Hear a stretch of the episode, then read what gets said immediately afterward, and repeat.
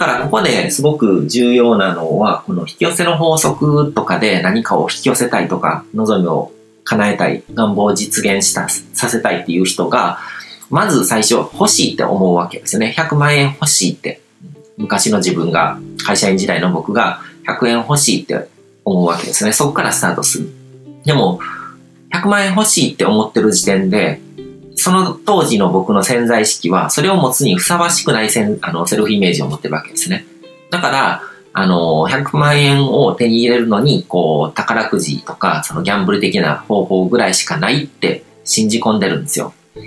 会社員、他にこう、収入を得てるのって、こう、会社員としての給料でしかもらってないので、会社員としての給料で100万円もらうことは不可能だっていう信念を持ってるわけですね。で、自分でビジネスをやるっていう発想もないし、そのやり方も知らないし、そういう知識も持ってない、経験も持ってない。だから、100万円っていうのは、その当時の僕からすると、あの、持ってないんですよ。セルフイメージ的にも持ってないし、それを持つにふさわしい自分じゃないっていうセルフイメージなんですよ。だから欲しいわけですね。ないものが欲しいって思ってるわけですね。だからここってすごく重要な部分で、持ってないからこそ欲しいって思うわけで、なんか引き寄せの法則とかで何か欲しい、恋人が欲しいとか、お金が欲しいとか、まあいろいろ家が欲しいとかいろいろあると思うんですけども、そこの出発点っていうのは持ってないところから始まるわけ持ってないものを欲しがるわけですね。だから持ってないから欲しいと思うわけで、持ってれば欲しいとすら思わない。でも、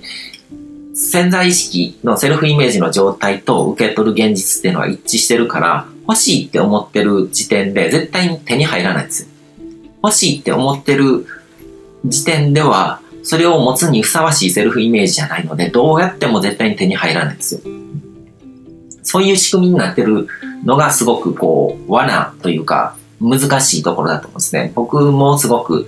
あの、どうやってクリアするのかなってこう、すごく考えた部分なんですけども、うん。でも持ってない人は最初欲しいから始める必要があるわけですね。じゃないと、持ってるものをだけが手に入るだったら、あの、引き寄せの法則とかなんとかの法則って名付けるまでもなく、普通、普通の話なわけですよね。うん。で、欲しいから欲しいとすら思わないっていうところに変わっていくプロセスにどういうことが起こっていくのかっていうのが持たざる人にはわからないんですよ。まだそれを手に入れてない。欲しいっていう段階の人ですね。で、あの、引き寄せの法則とかでいろいろとこう勉強してたんですけど、こうエイエイブラハムとの対話っていう、この引き寄せの法則のオリジナルみたいなもんですね。そのシリーズの書籍で書いてるのが、あの、波動とか、その言葉とかを使ってるんですけど、こう欠乏ないっていう状態ですね。欠乏の状態、低い波動から来る望みっていうのは叶わなくて、波動の高い状態でのこう願望のみが叶うみたいなことが言われてるんですね。欠乏の状態じゃなくて豊かさの状態に自分の心がなってると手に入る。で、それを、その辺が結構難しくて、あのー、イメージするしかないですね。その想像力だけで何とかしようとしちゃうんですよ。だから、欠乏、なんかこれがなくて欲しいっていうところから出発してる望みっていうのは叶わない。それは理解できるんですよ。その昔の自分でも。で、なんかこう、波動が高い、豊かさの感覚に包まれてる時に欲しいって思ったものが手に入るっていうのも、なんとなくわかるけども、でも想像がつかないんですね。だから、まずその自分が、その、持ってないものに対して、それを持ってる状態っていうのがイメージできないんですね。だから、昔の僕が今の僕のその100万円とかだったらいくらでもこう作れる、手に入るよっていう感覚とかを想像しようと思っても、この情報がなさすぎて、材料がなさすぎて、で、わからないんですよ。もう本当にこう、勝手なこう妄想ですよね。あの、中学生ぐらいの子がなんかこう、いろいろ妄想してるのと同じで、情報が足りない状態で何かを組み立てようとしてるから、全然こう正しくないイメージしかできないんですね。で、それで、こう、そこがもう思考でなんか勝手に作り、情報不足のまま思考でこう考えるから、あそれが一番の罠というか思考のループにはまるんですね。あの、心配事を持ってる時とかも同じだと思うんですけども、情報がない状態で何かを考えてぐるぐる考えるのって、もう本当に、あの、考えうる中で最も不毛な、あの、ことです。ことだと思うんですよ。だから僕は悩み事とかを、悩み事に捕まってる状態っていうのは、一番なんかこう、非建設的というか、あの、本当にいらない時間だと思うんですね。だから悩むんだったら時間を決めて悩んだ方がいいとか、あの、そういうことをよくこう、コーチングのクライアントに言ったりとかするんですけども、実際になんかその出口もないまま、情報も入れないまま、答えの出ないことに捕まってる時間っていうのは本当にこうコンピューターで言うとフリーズしてる状態と同じですよね。なんか悩んでてこう答えが出ないっていうことは情報足りないから情報を得ないといけないんですよ。でも、なんかこういろいろ考えちゃうんですね。情報を得ようと思ったら何らかのアクション、行動を取らないといけないけども、行動を取らずに立ち止まってなんか悩んでしまうっていうことをすると、そういう状態になっちゃうわけですよね。だから何か欲しい、手に入れたい、まだ実現してないことをなんかこう実現したいっていう時に、それが手に入った状態っていうものをイメージで作ろうと思っても、材料不足、情報不足なので絶対に作られない、作れないんですよ。でもそれが心の中に出来上がらないと、それが手に入る感覚、こう欲しいと思う、思いすらしない状態でなんか自然に自分の元にやってくるような感覚っていうのが持てない。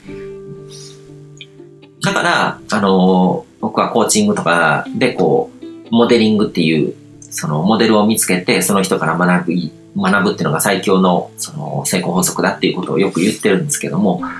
それをやらないんですよね。うん。昔の僕と、そのいろいろとこう紐解け出した後の僕っていうのは、実際に結果出してる人に会いに行って、その人たちから情報収集するっていうことを始めたのが最大の、あの、ポイントなんですね。だから思考っていうものが自動反応で、この自由意志なんてものはないっていうことが分かってないと、この出口のない思考のループにはまってしまうわけですね。だから、その、お金が欲しいって思ってる人はお金を持ってない。で、お金を持ってないから、お金持ちの心理とか、こう、思考回路がわからないわけですね。だだから、何かこう、いろいろとこう、材料不足のままに、こう、いろいろ考えても、その思考が出てくる根っこの部分っていうのは、こう、欠落から生まれてくる思考ですよね。欠乏の状態、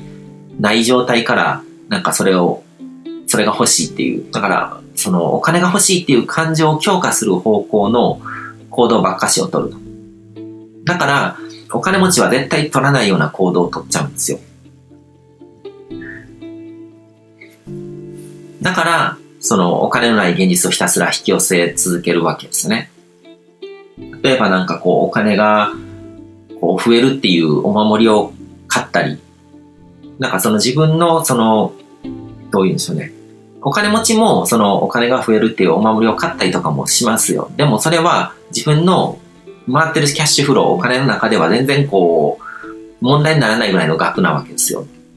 だから、100万、200万とかが常にこう自分の口座を出入りしてる人たちが5万円ぐらいのそのお守りとかを買うのとかっていうのは、全然こう、来やすい感じですよね。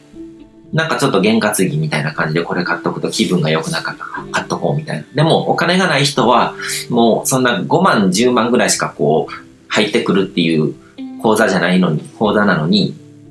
その、そのくらいの規模のキャッシュフローなのに5万円ぐらいのお札に頼って何かこう、これによってこうお金持ちになろうみたいな感じでお金を使っちゃうわけですよね。だからそれだったら、その自分のその元に入ってくるお金の数分の1ぐらいのその大きなお金を使うんだったら、それ買ってる場合じゃなくて他にいろいろ使うべきところがあるだろうっていうのが見えないわけですよね。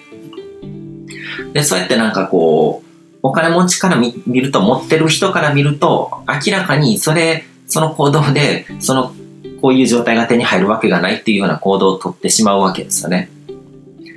だからそこの部分があの、見えないわけですね。経験値として、こう、情報として、こう、ない状態とある状態と両方とも知ってる人は、あの、見えるわけですけども、でもない状態しか知らなくて、ある状態を知らない人っていうのは、なんかそうやってこう、明らかに誤った行動をとってるのに気づけないっていう状態が続いてしまう。で、さらに、あの、今情報が溢れてるので、あの、こう、本当に、こう、ある状態を知ってて、その人からいろいろと指導を受けてれば、その行動間違ってるよとかって指摘してもらえるけども、でも、今はなんかこの引き寄せの法則とかもすごくこう、情報発信のネタになってるので、あの、嘘を教える人が多いんですよ。嘘というかまあ間違ってる情報ですよね。嘘を本当にこう教えてるすごい悪どい人もいるけども、でも大部分はよくわからないままになんか間違った状態、情報を教えてしまってるっていう状態だと思うんですけども、それによってすごい迷ってる人が、さまよえる人が増えてるわけですよね。うん、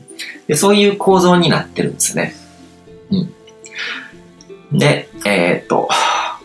まあ、結構ここまで話してきて、えー、っと、まだ半分ちょっとしかたどり着いてないんですけども、この話は結構なんか掘り下げていろいろと続けられそうなので、またあの次回に持ち越してさらに深めて話していこうと思います。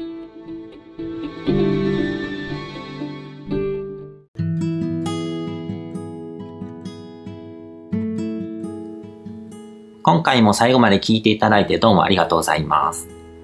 チャンネルの説明ページの方に僕が提供している悟り式コーチングの最初の2ヶ月分を無料で受講できる案内があります。ゴール設定とアファメーションについて詳しく解説してるんですけども、僕自身もこれらのことを本格的に取り組み始めて、で、それで大きく人生を変えたという経験があるので、あの、まだ受講したことがない方であったりとか、このタイミングでピンとくる方はぜひ登録して体験してみてください。また、僕がどんな人間なのかを簡単に知ってもらえる2分ほどで読める会員プロフィールのリンクも貼ってます。僕自身がインターネットを通じた出会いによって自分の人生を大きく変えたので、この出会いがあなたの人生を変える良いものになることを願ってます。では、また次の放送でお会いしましょう。